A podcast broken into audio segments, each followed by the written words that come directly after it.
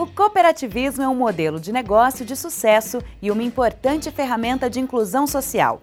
Fazer parte de uma cooperativa pode ser a escolha ideal para você que quer produzir ou empreender, mas não consegue resolver tudo sozinho. Afinal, quando a gente se organiza e soma esforços pelo bem comum, os resultados aparecem e todos ganham.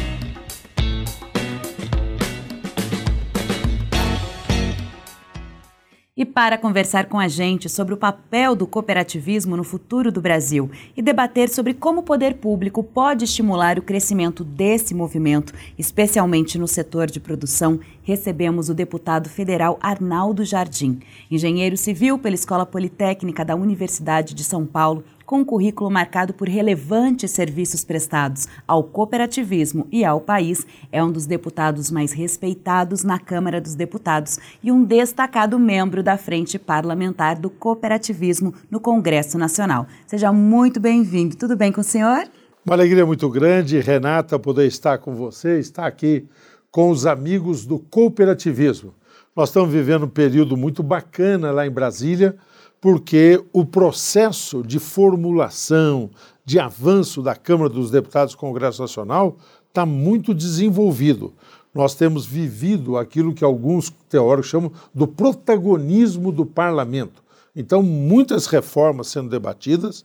Aprovamos o ano passado a reforma da Previdência, estamos avançando esse ano na reforma administrativa, na reforma tributária também, e eu tenho tido uma responsabilidade lá eu estou preparando um projeto, já foi aprovado numa comissão, onde apresentei a proposta. Estamos preparando para ir a plenário votar a nova legislação sobre concessão pública e parceria público-privada. Então, estamos muito animados para um ano de muito trabalho no Congresso Nacional. Temos um ano cheio, então, pela frente de realizações, não é, deputado? Falando, então, agora aqui do cooperativismo. O senhor tem uma experiência muito grande em diversos setores do cooperativismo. Como que começou essa proximidade com as cooperativas? Primeiro, uma paixão. Eu acredito nisso. Acredito nisso porque, afora uma ou outra cooperativa, um ou outro segmento, vou tomar licença de a eles me referir, mas eu tenho uma convicção. Nós vivemos recentemente, Renato, você é muito jovem, tá certo? Mas eu estou falando para os jovens e estou falando para as pessoas de mais idade como eu. Nós vivemos um embate no mundo entre duas formas de pensar.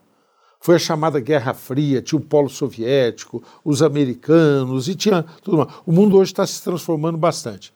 Mas você tinha o capitalismo. O que, que era? A capacidade de empreender e todos que acreditavam nisso diziam livre mercado, capacidade de cada um tocar as suas coisas para diante, e nós percebemos que isso tem vigor, isso deu aumento de produtividade, mas se deixarmos só o capitalismo, ele acaba sendo concentrador de renda. Você tem grandes oligopólios. Você tem hoje algumas empresas que são maiores do que a maioria dos países. Você tem conglomerados que mandam muitas vezes e ninguém sabe de onde vem esse poder. Por outro lado, você tinha o socialismo.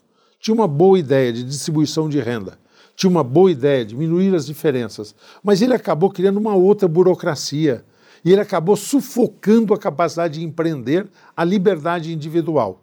Então, o socialismo é bom porque busca igualdade, mas comprometeu-se por isso. O capitalismo é bom porque empreende, dá sentido a capacidade da pessoa individualmente empreender, mas ele pode ser exatamente concentrador. Cooperativismo. O cooperativismo mantém o princípio de empreender, mas torna a distribuição coletiva, então é mais do que defender um setor, é com convicção achar que aí nós temos um instrumento para, como diz aqui o nosso painel, promover o desenvolvimento econômico e social, mas um desenvolvimento que diminua as diferenças, seja mais igualitário e crie oportunidades para as pessoas. E deputado, o senhor pensa muito pelo seu partido, pelo que o senhor representa, na cidadania, na questão sustentável, na questão uh, de resíduos sólidos. A política nacional desses resíduos sólidos, ela completa 10 anos agora, em 2020. Você foi relator desse importante projeto de lei na Câmara. E qual que é o balanço dessa primeira década, então, desta lei? O lixo é um grave problema ambiental, social e pode ser uma formidável oportunidade econômica para empolgar e agregar pessoas ao setor produtivo.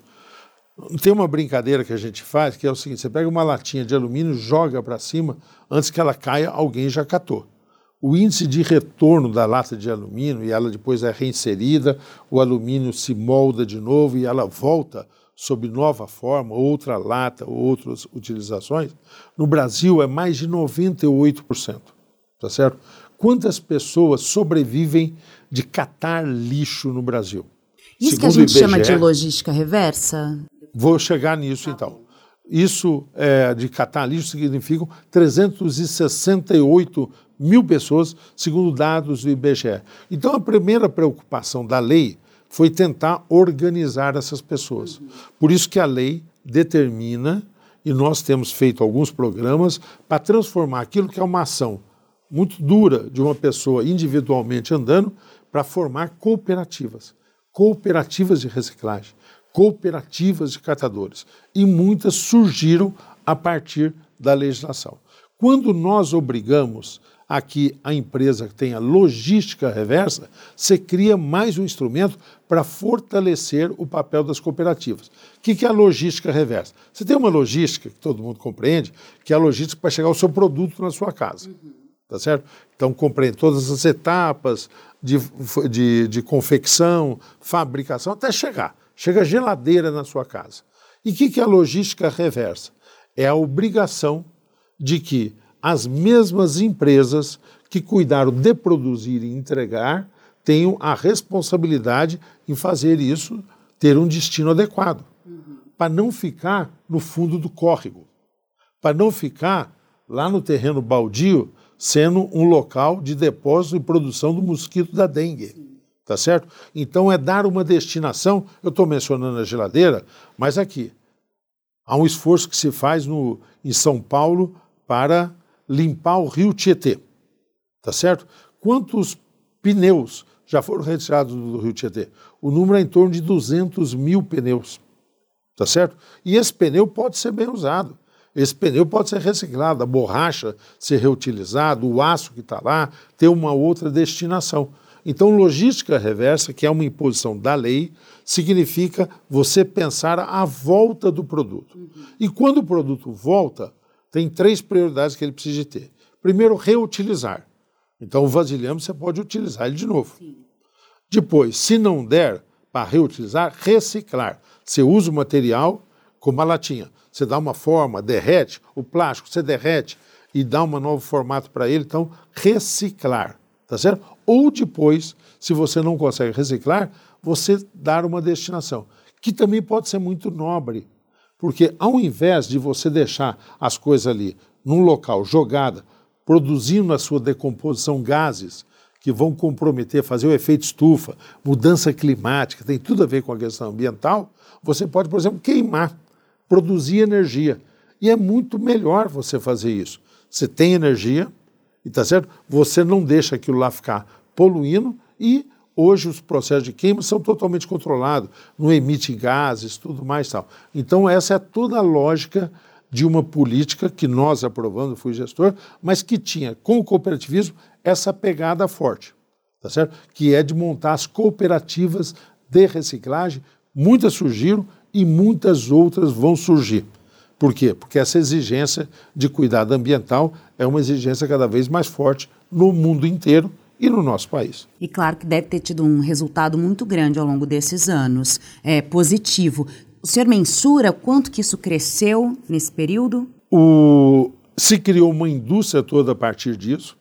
As principais empresas hoje têm responsabilidade ambiental, todas, inclusive, é, do setor agro, isso é muito presente, do setor industrial também, todas hoje fazem aquele balanço ambiental. Além do balanço econômico, faz, faz do balanço ambiental. O país tem metas para diminuir o controle do efeito estufa e muitas é, organizações se constituíram a partir disso. Então é um resultado positivo. Não estou dizendo que está tudo perfeito, longe disso. Tem muita coisa ainda jogada, mal jogada.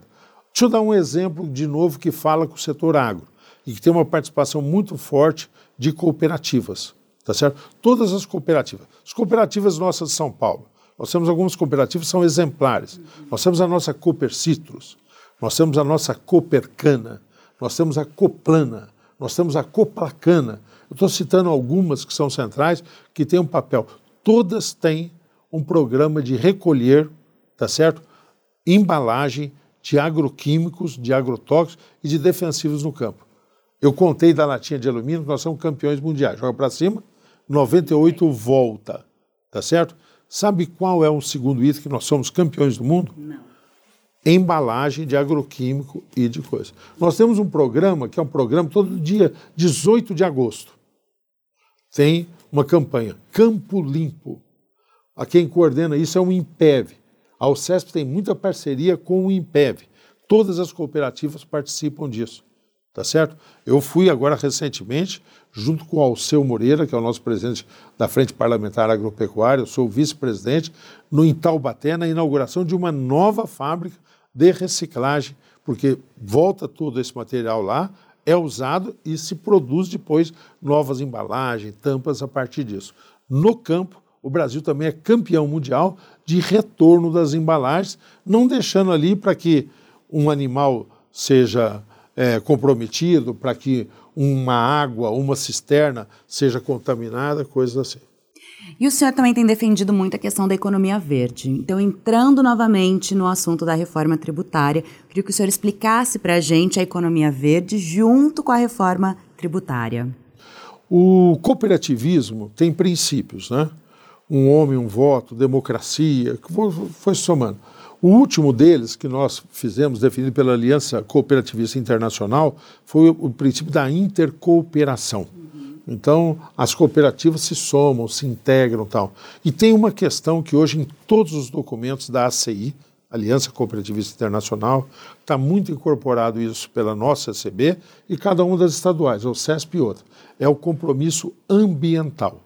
Então, isso que eu estou defendendo, eu fico feliz porque o cooperativismo também abraçou a causa ambiental. Todas as cooperativas têm programas para isso. E aí eu tenho um entusiasmo, tá certo? Porque eu acho que o Brasil vai ser o líder mundial disso. Disso o que, Arnaldo? Da nova economia. Nós estamos encerrando um ciclo do petróleo, combustíveis fósseis. Nós vamos ter que ter outra forma de energia ser produzida. Nós estamos encerrando a era do automóvel. Nós vamos ter que ter outras formas de transporte, tá certo? Nós vivemos numa sociedade, tá certo, que foi muito do consumo desenfreado. Nós temos que ter agora um consumo consciente. Nós vamos ter que trocar quantidade por qualidade, tá certo?